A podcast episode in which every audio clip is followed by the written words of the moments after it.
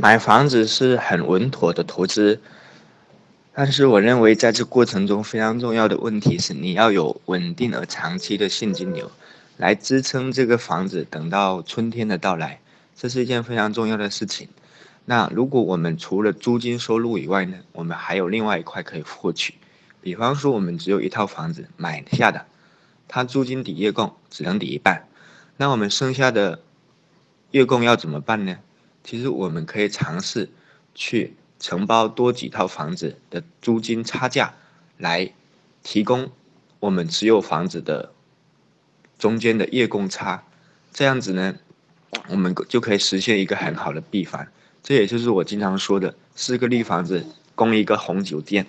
这样就能实现我们能够长期持有这个房子而没有任何负担。